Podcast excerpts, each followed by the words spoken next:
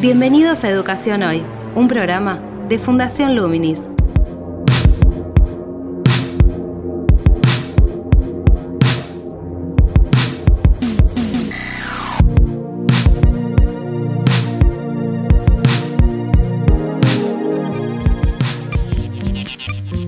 Hola, ¿qué tal? Soy Gabriel Latorre y estoy dando comienzo a Educación Hoy, el podcast que realizamos desde Fundación Luminis, abordando diferentes temáticas de educación en Argentina y en el mundo. Hoy estamos con Marcos Sorteu, director ejecutivo de Fundación Luminis, para abordar un tema bien concreto, bien centrado en el hoy. La situación de la vuelta al cierre de las escuelas en cuanto a la, educación presencial, al menos aquí en el AMBA. ¿Qué tal Marcos? ¿Cómo estás? Buenas Gabriel, sí, ¿cómo te va? Hoy vamos a estar hablando del regreso a la virtualidad de las clases en el AMBA, anunciado por el presidente recientemente.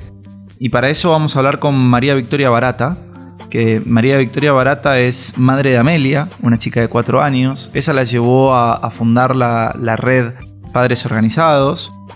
Pero más allá de eso, ella es historiadora, es investigadora adjunta del CONICET, es profesora de la Facultad de Filosofía y Letras. Y la idea es reflexionar sobre los hechos recientes como su reciente libro publicado, No Esenciales, La Infancia Sacrificada, en la cual ella analiza lo sucedido el año pasado, y cuál es el impacto que el cierre de las escuelas tiene sobre los chicos, sobre la familia, sobre la sociedad, sobre los docentes, etcétera, etcétera, etcétera. Así que, si te parece, vamos directo a hablar con María Victoria. Sí, vamos a la entrevista entonces. Actualidad en Educación Hoy.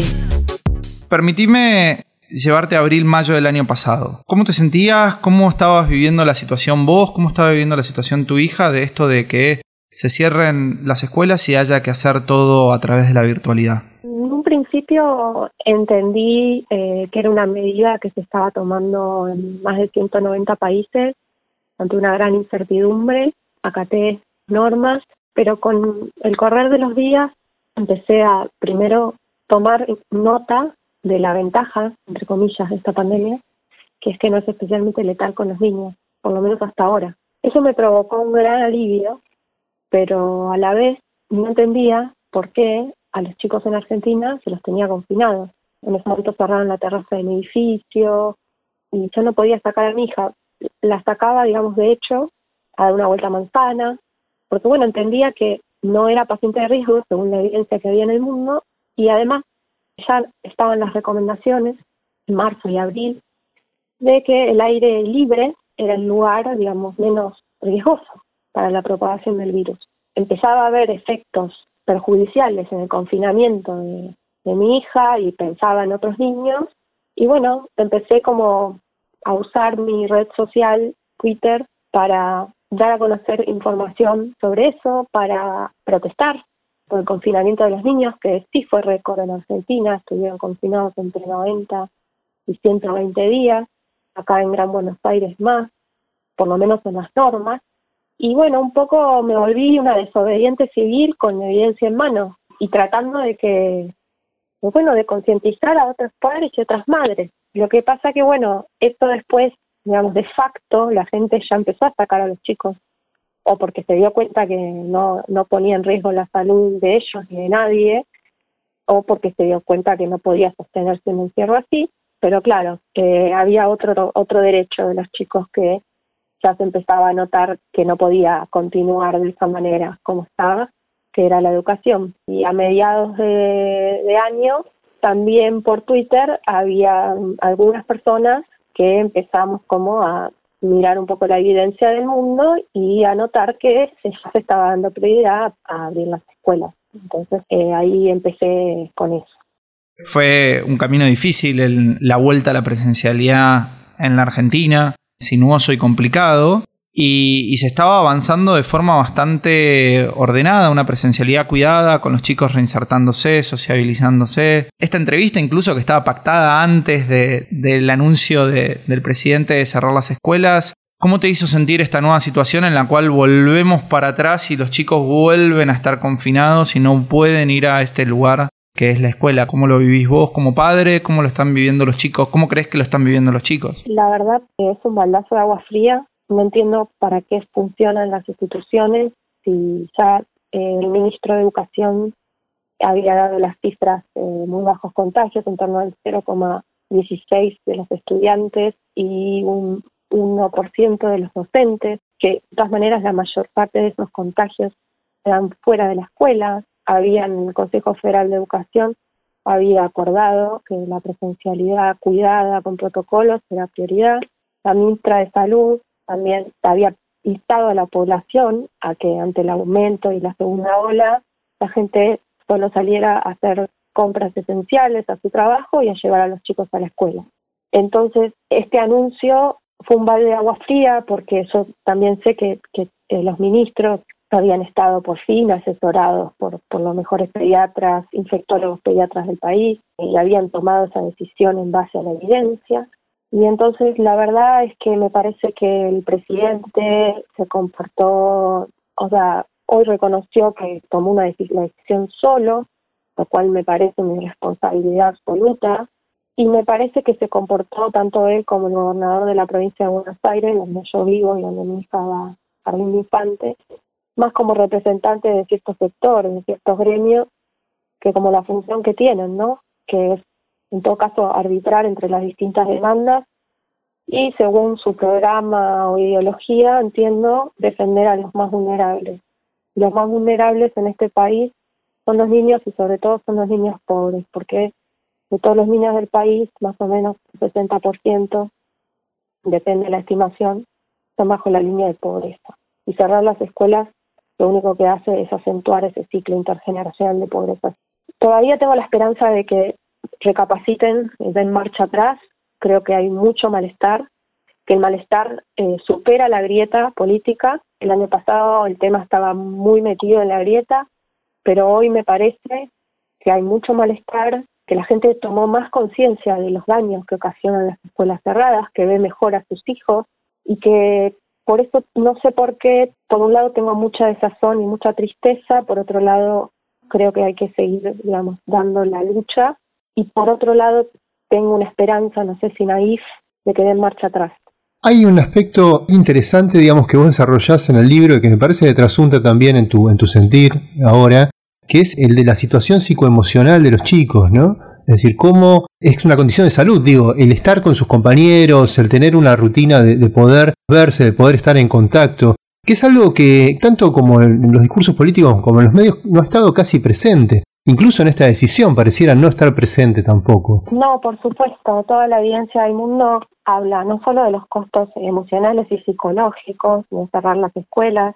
Para Argentina, UNICEF e INECO estimaron que un 70% de los chicos presentaron durante el cierre de escuelas el año pasado depresión, ansiedad. En el mundo la evidencia es más o menos similar, cambia los porcentajes, pero habla de eso, pero también la salud física, porque digamos el concepto de salud de la Organización Mundial de la Salud incluso habla de un bienestar general, no habla de no tener COVID.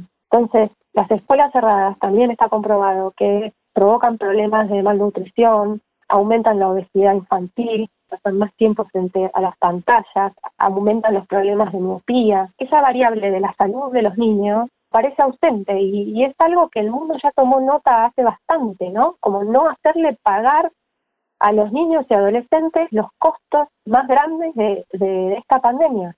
Estoy, eh, en, digamos, en shock por la, por la noticia y por la porque no se pueden tomar esas decisiones que no estén basadas en la evidencia y porque creí que habíamos llegado al consenso de que las escuelas, cerrar escuelas, como dice la Organización Mundial de la Salud en su último reporte del 7 de abril, no es efectivo para frenar la transmisión del virus. No son las, las impulsoras de la transmisión del virus y además es un último recurso.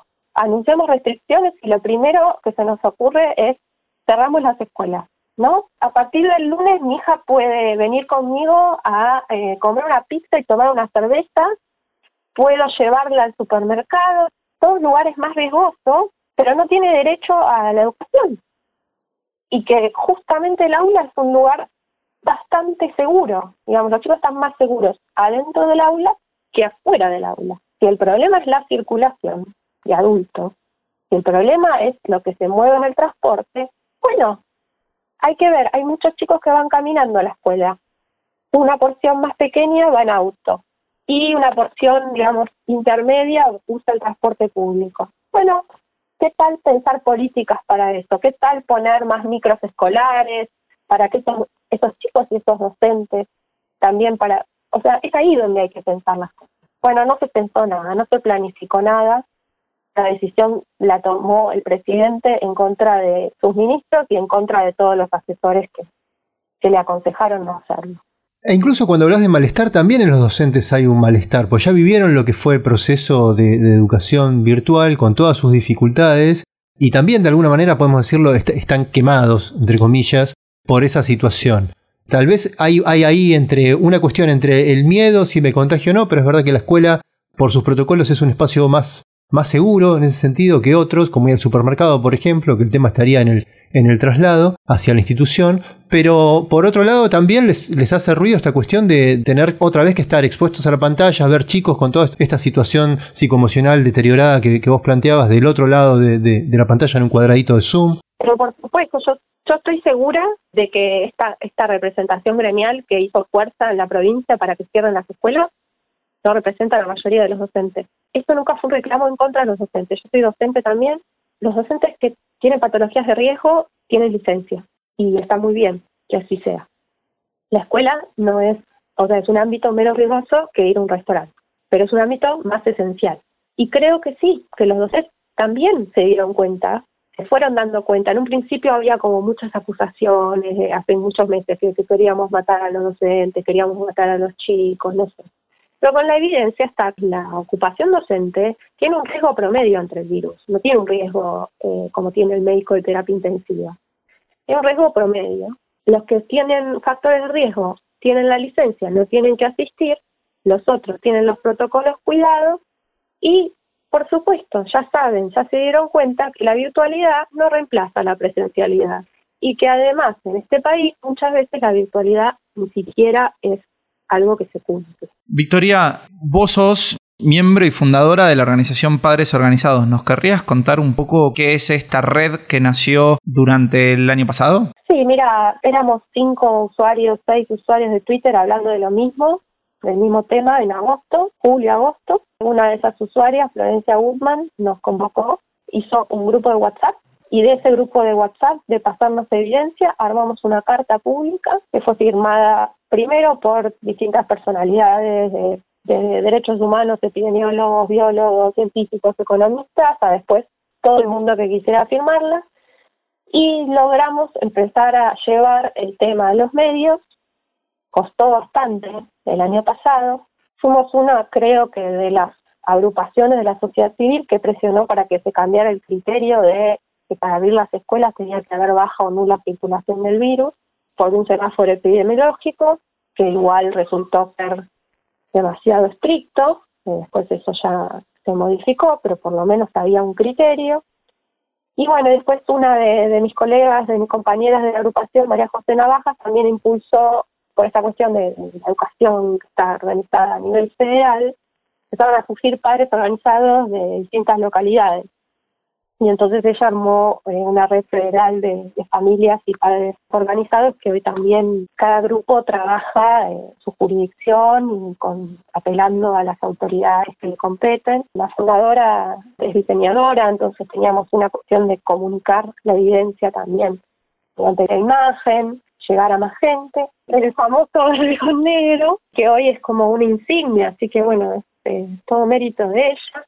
Y bueno, ahí un poco yo tomé la posta de, mm, me salió así, por ahí por mi formación académica, de ir recopilando evidencia, me empezaron a ayudar espontáneamente y, digamos, sin ningún lucro, médicos, sí, como te dije, epidemiólogos, economistas, analistas de datos, científicos, empezaban a mandar papers, ayudar a interpretar algunas cosas que por ahí yo no entendía y hacerme como una base de datos bastante completa sobre COVID, escuelas, niños, costos de las escuelas cerradas, protocolos y a partir de ahí después surgió esta propuesta de la editorial de libros del Sorsal de convertir un poco esa historia y toda esa evidencia en una guía para padres, madres y docentes que es el libro no esencial. La infancia sacrificada.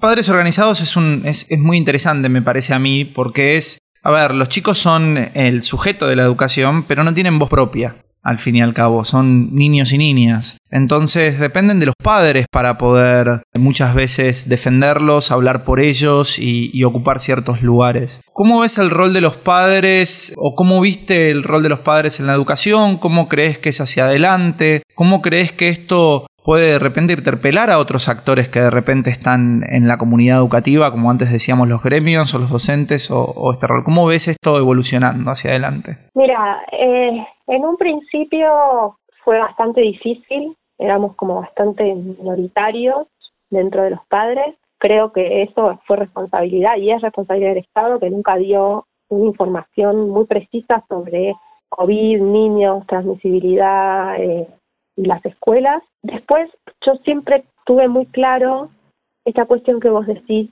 los niños, las niñas, los adolescentes no pueden garantizarse los derechos por sí mismos.